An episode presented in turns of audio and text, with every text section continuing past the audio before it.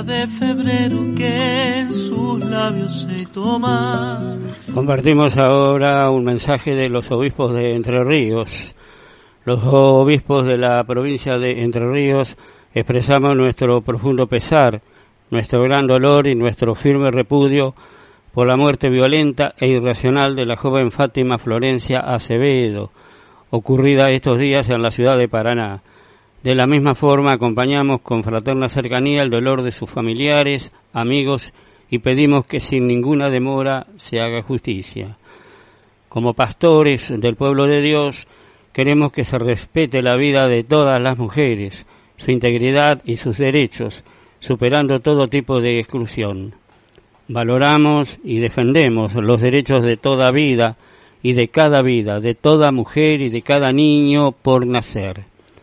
Deploramos con todas las fuerzas de nuestro corazón la crueldad de los asesinatos de mujeres y todo tipo de violencia y discriminación ejercida contra ellas, cualquiera sea el ámbito en el que se produzca, familia, trabajo, escuela, calle o dolorosamente también en la iglesia.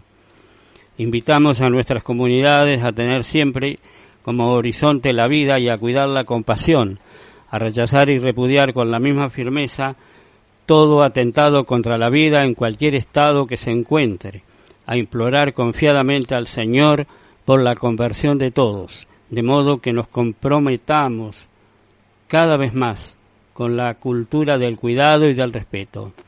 A la Virgen María, Madre de todos nosotros, les pedimos que nos contagie ternura materna, para que en todo lugar donde la vida sea amenazada o vulnerada, podamos brindar la fuerza del amor, que acoge, sana, acompaña y protege.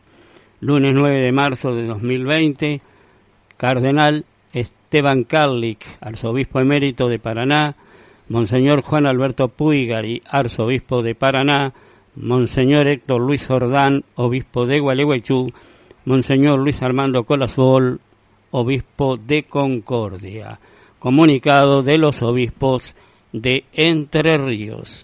de embrujar, de las nubes de esperanzas mis deseos lloverán, de los brotes de este anhelo el amor florecerá.